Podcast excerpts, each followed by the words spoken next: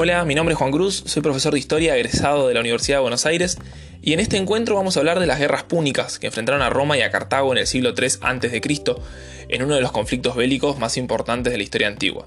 Podemos compararlas o más bien equipararlas con las guerras médicas, por ejemplo, para tomar una dimensión. En las guerras médicas se enfrentaron los griegos y los persas, allá por el siglo V a.C. Seguramente muchos se van a acordar de la película 300. Lamentablemente no tenemos una película reciente y taquillera que hable sobre las guerras púnicas, pero la verdad que no tiene nada que envidiarle a cualquier otro conflicto bélico de la antigüedad ni de la historia universal. Las guerras púnicas tienen acción, su desenlace produjo cambios irreversibles y contó con militares a la altura de Alejandro Magno y Julio César, así que la verdad yo no entiendo por qué no tenemos una buena peli sobre el tema, pero en fin, vamos a lo que nos ocupa hoy. ¿Por qué son tan importantes las guerras púnicas?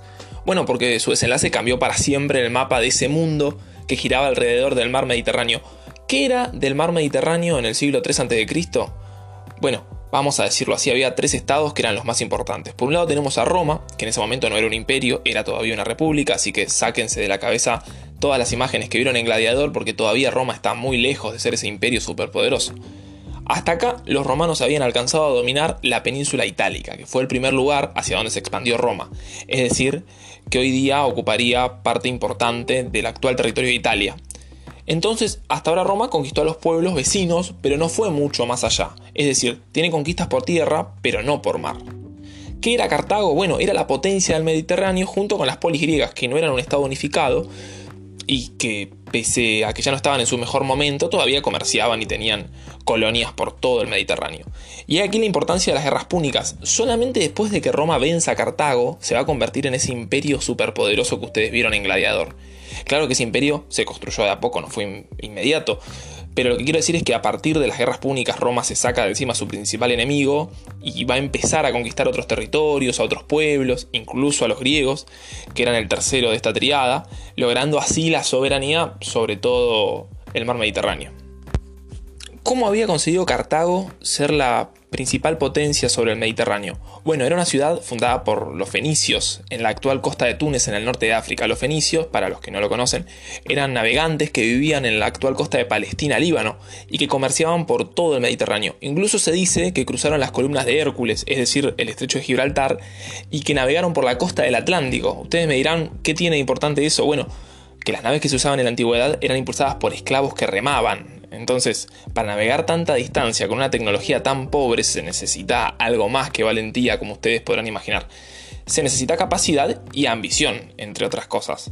Los fenicios, en uno de sus cuantos viajes por la costa africana, fundaron Cartago alrededor del siglo IX a.C. En paralelo, Roma nace a mediados del siglo VIII a.C. Los cartagineses, herederos de sus fundadores fenicios, desarrollaron claramente una ciudad mercantil de gran importancia, manejando un porcentaje no menor del comercio que circulaba en el Mediterráneo junto con las ciudades griegas.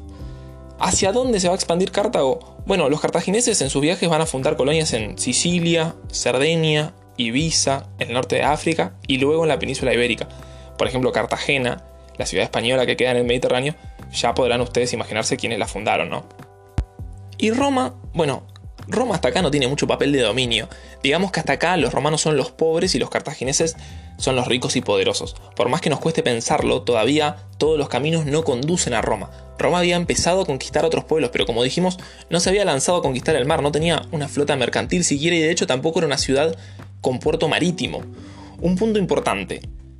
¿Por qué hablamos de guerras púnicas? Bueno, porque fueron tres. Nosotros vamos a hablar de las tres, pero vamos a hacer más hincapié en la segunda, que es la más trascendental y púnica, porque sería el femenino de púnico, que es la traducción de la palabra fenicio al griego. Es decir, los griegos le decían a los cartagineses poiniques, por su ascendencia fenicia, y de allí nos quedó el nombre.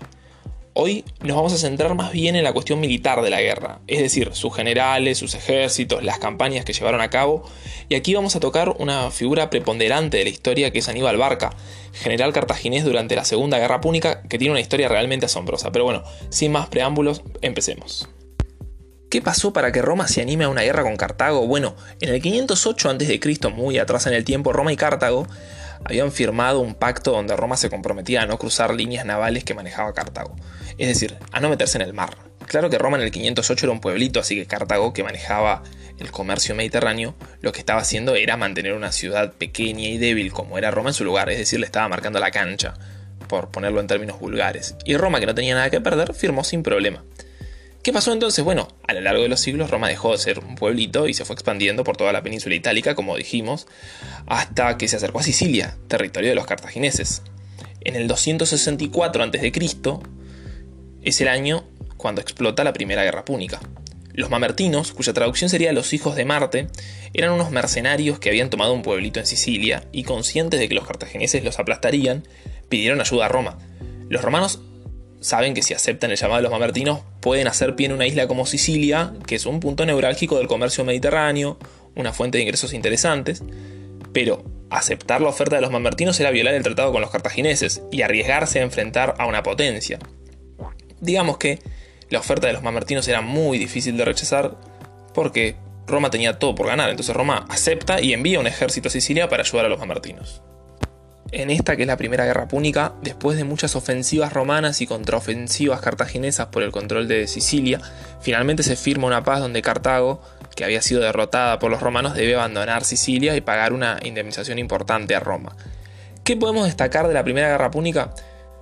Bueno, que fueron los romanos más ricos, los que formaban parte del Senado, los que hicieron una inversión. Dijimos que los cartagineses controlaban el mar y los romanos eran gente de la tierra.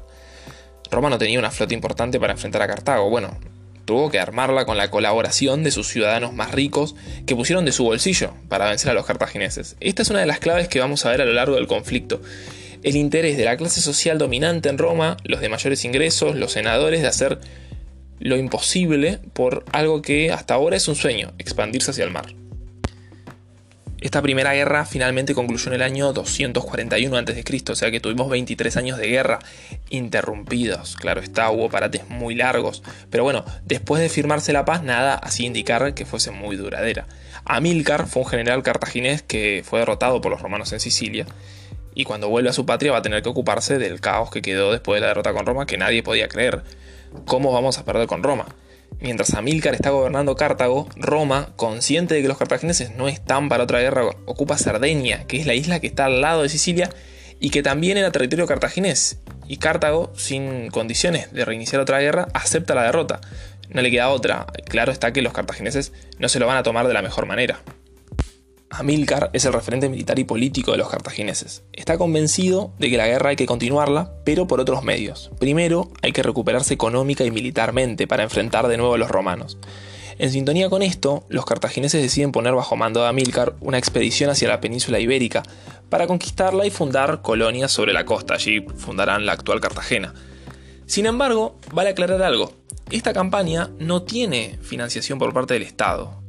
Es decir, el Senado cartaginés no les dio muchos recursos para afianzarse en España. Comparemos esta decisión del Senado cartaginés con la decisión del Senado romano por financiar la guerra.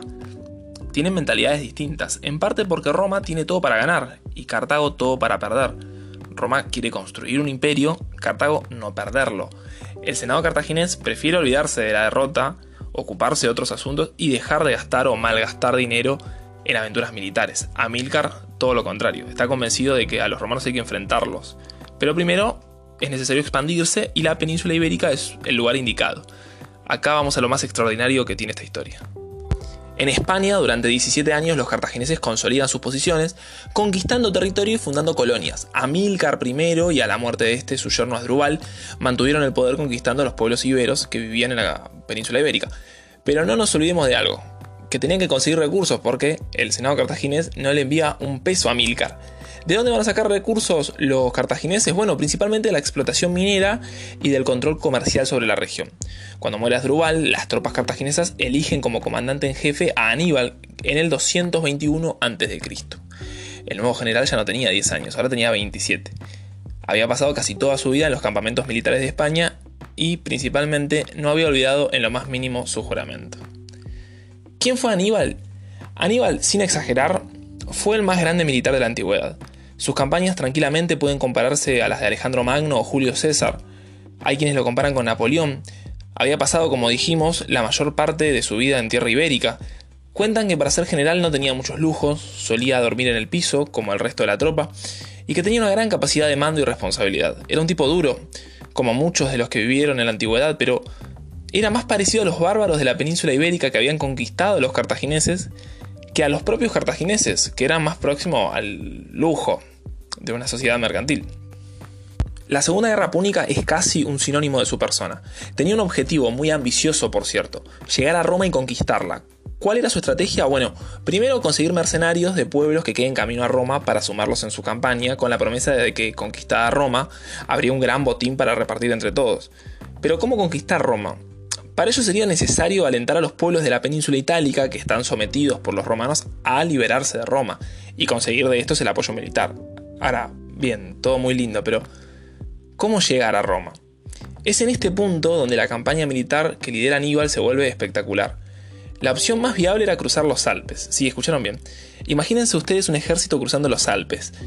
Para los que no tienen de nombre los Alpes, son una cadena montañosa que se ubica entre los actuales territorios de Francia, Suiza e Italia. El cruce de las tropas de Aníbal son algo parecido, por poner un ejemplo, al cruce de los Andes que realizó San Martín, pero con una particularidad. Como cualquier ejército africano, Aníbal llevaba consigo algo difícil de transportar no la caballería, que fue muy importante en las batallas contra los romanos, sino los elefantes. Sí, escucharon bien.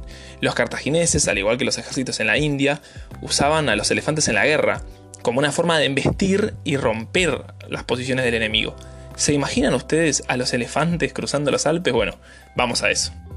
Sagunto era una ciudad de la costa mediterránea española al sur del río Ebro, donde habitaba una próspera colonia de mercaderes griegos. Una ciudad pequeña, sin mucha importancia, que un día masacró a los habitantes de otra ciudad, como era muy común en esos tiempos, en un hecho sin mucha importancia. Sin embargo, los aguntinos, que se encontraban divididos entre los que preferían a Cartago y los filoromanos, decidieron pedir la protección de Roma en caso de que algún pueblo pretenda masacrarlos a ellos.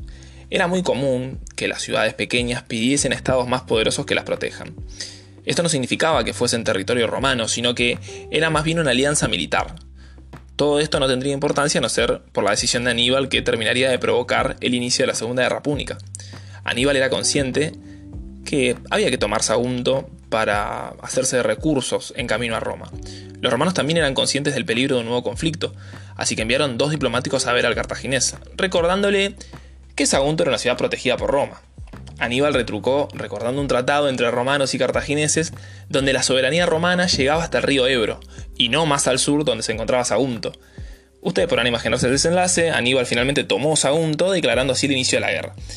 Algo que llevó a cabo incluso contra la opinión de muchos políticos cartagineses que temían un nuevo conflicto con Roma, entre ellos Janón, un reconocido senador cartaginés, quien señaló a Aníbal como el origen de las futuras desgracias que caerían sobre Cartago. A Aníbal mucho no le importaban los miedos de Janón y de la oligarquía cartaginesa, así que se lanzó hacia una de las aventuras militares más grandes de todos los tiempos. Primero dejó a cargo del control de España a su hermano menor, Asdrúbal. Aclaración.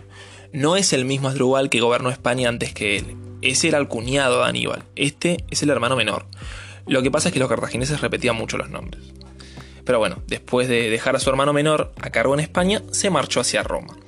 En septiembre del 218 a.C. cruzó los Alpes, haciendo pasar a los elefantes con balsitas por el río Ródano.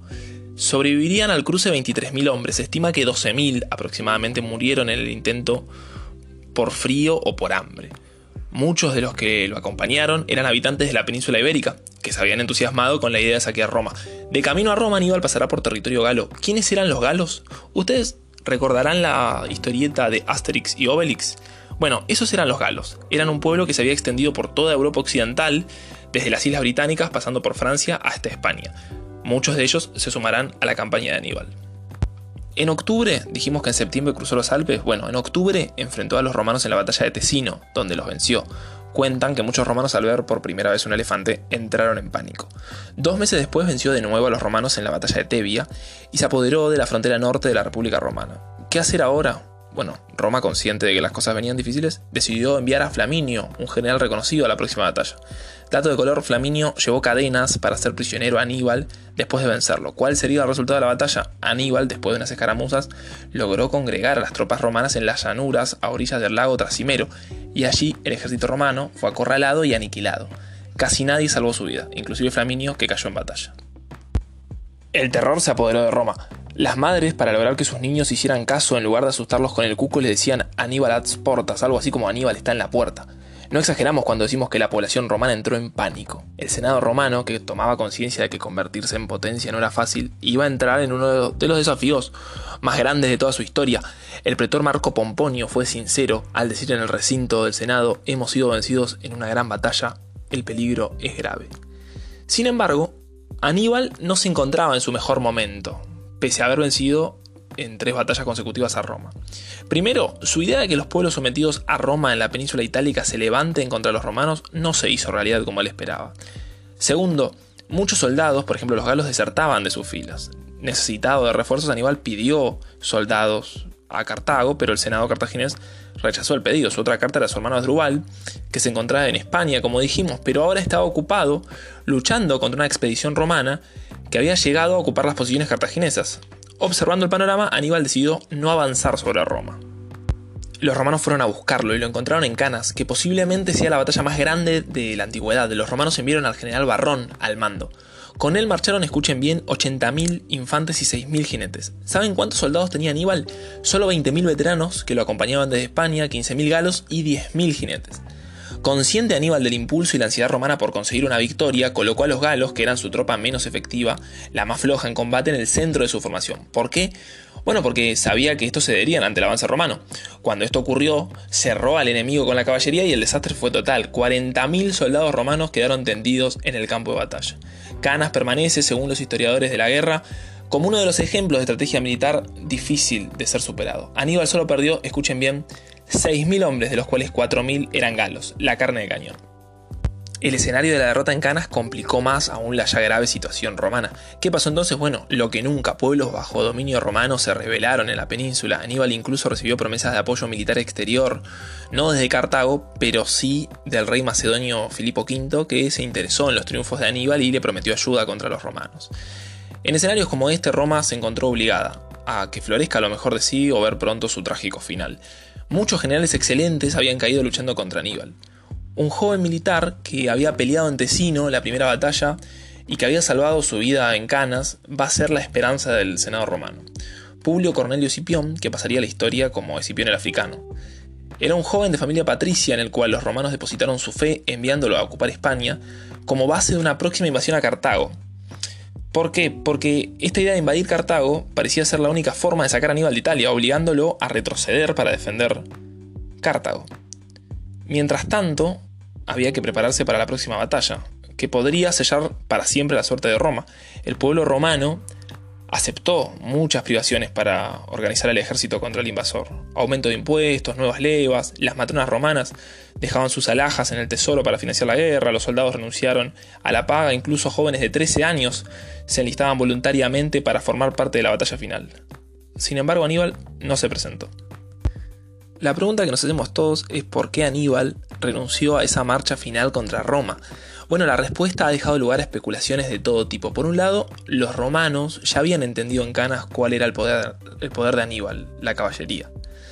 A su vez, los cuatro triunfos se habían hecho sobre escenarios que Aníbal había elegido para el provecho de su estrategia, lo que explica en gran parte las grandes pérdidas de soldados romanos. Por otro lado, Aníbal no contaba con máquinas de asedio para encerrar a la ciudad y obligarla a rendirse. ¿Podría Aníbal ejecutar sus planes en Roma? No sabemos muy bien qué se le cruzó por la cabeza al cartaginés. Esperó refuerzos que nunca llegarían, esperó que Roma le pidiese la paz, o bien incluso después de cuatro triunfos tenía por Roma un gran respeto. Lo cierto es que en lugar de aprovechar el triunfo en Canas, se marchó a descansar, licenció tropas y marchó hacia el este a Capo, a una ciudad bajo poder romano que lo recibió. Roma, mientras tanto, aprovechó ese lapso de paz y recuperó un poco de moral, asegurando el poder en España, donde los romanos vencieron a Adrubal, el hermano de Aníbal. Año después, en el 211 a.C., la ciudad de Capua, que había ayudado a Aníbal y le había prestado asilo, fue reconquistada por los romanos que, como castigo a la traición, les dieron muerte a todos sus jefes y deportaron en masa a todos sus habitantes. La terrible represión fue un ejemplo para otros pueblos que a partir de allí vacilaron de prestarle ayuda a Aníbal. Escipión el africano, ya con 24 años, marchó a España, donde los romanos habían logrado posiciones contra los cartagineses. El hermano de Aníbal, Asdrúbal, derrotado en España, decidió que lo mejor era ir a ayudar a su hermano mayor, cruzó los Alpes y cerca de donde se encontraba Aníbal le envió un mensaje para coordinar un encuentro. Este mensaje fue interceptado por los romanos que prepararon una emboscada a Asdrúbal. Días después Aníbal, que jamás recibió el mensaje y no pudo hacer nada para salvar a su hermano, recibiría la cabeza de Asdrúbal sin refuerzos desde Cartago, sin apoyo del rey de Macedonia que finalmente quedaron en la nada, con el temor de los pueblos itálicos de sumarse a su campaña después de la represión en Capua y con el asesinato de su hermano Aníbal se siente derrotado. Pronto Cartago le pide que regrese. Escipión y las tropas romanas, después de conquistar España, están muy cerca de Cartago. Con un nuevo ejército, Janón tenía razón. La aventura por conquistar Roma termina siendo una guerra defensiva. Aníbal tiene que regresar a Cartago después de años en Italia.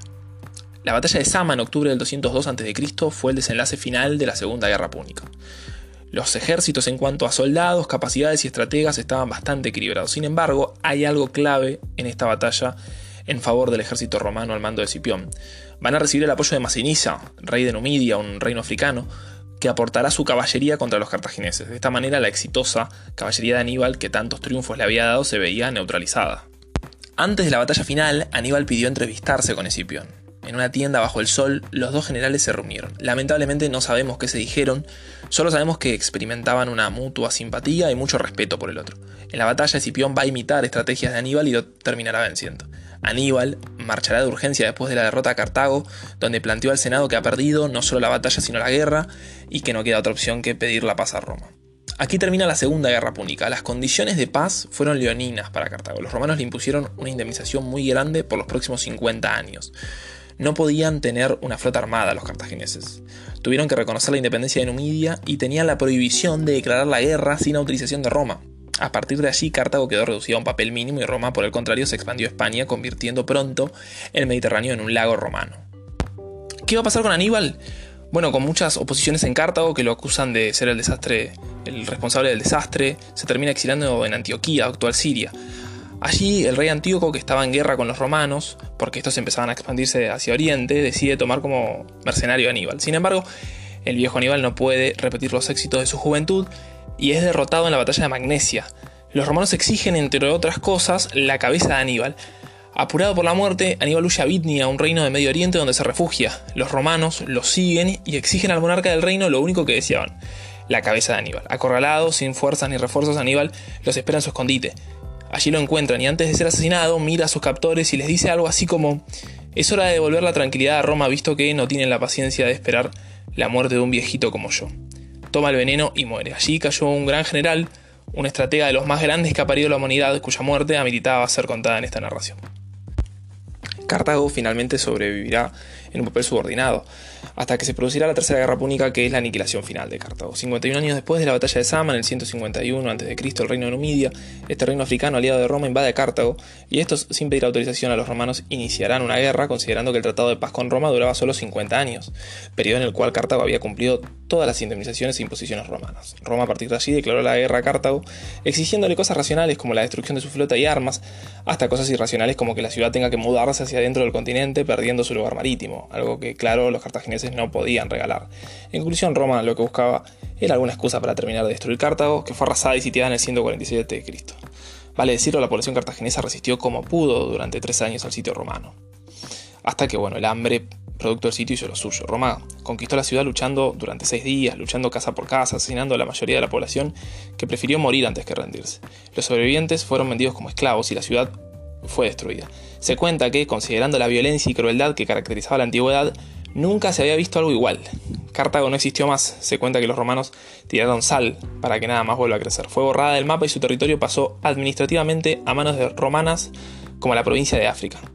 Como conclusión, las guerras púnicas cambiaron para siempre el mapa del Mediterráneo. A partir de allí la sociedad romana cambiaría profundamente. Por un lado, gran parte de su ejército, un sector elemental de la sociedad romana, había muerto luchando contra Aníbal. Por otro lado, el boom económico producto de la destrucción de Cartago y la consecuente expansión al Mediterráneo dieron a Roma muchos más recursos. Pensemos en la importación de cereales y los tributos que empezaron a pagar los pueblos conquistados que iban desde España hasta Medio Oriente. Claro está, esto produjo la desaparición para siempre de esos romanos que eran rústicos, ignorantes y valientes. Esos romanos que habían vencido a Aníbal ya no existirían más. La sociedad romana se volvió más adinerada, intelectual, refinada y progresista, producto de la expansión comercial. Estos cambios se dieron de a poco, pero fue a partir de la derrota de Cartago en la Segunda Guerra Púnica y no antes que Roma empezó a convertirse en lo que fue después, un imperio. Espero que hayan disfrutado este podcast y que terminen igual que yo, indignados por no tener una película para ver sobre las guerras púnicas. Y díganme, ¿qué piensan ustedes? ¿Estaba equivocado Aníbal? ¿Se equivocó al no marchar sobre Roma? ¿Janón y los oligarcas cartagineses no tenían conciencia de imperio? ¿O como buenos comerciantes querían dedicarse a lo suyo? ¿Le llamó la atención cómo una sociedad al llevar todos sus esfuerzos en una lucha, como lo hizo Roma para vencer a Aníbal, termina convirtiéndose en una sociedad completamente distinta, por no decir opuesta? Los romanos ya no volvieron a ser los mismos, dependerá de cada uno ver los mejores o peores, pero eso, claro está, es otra historia.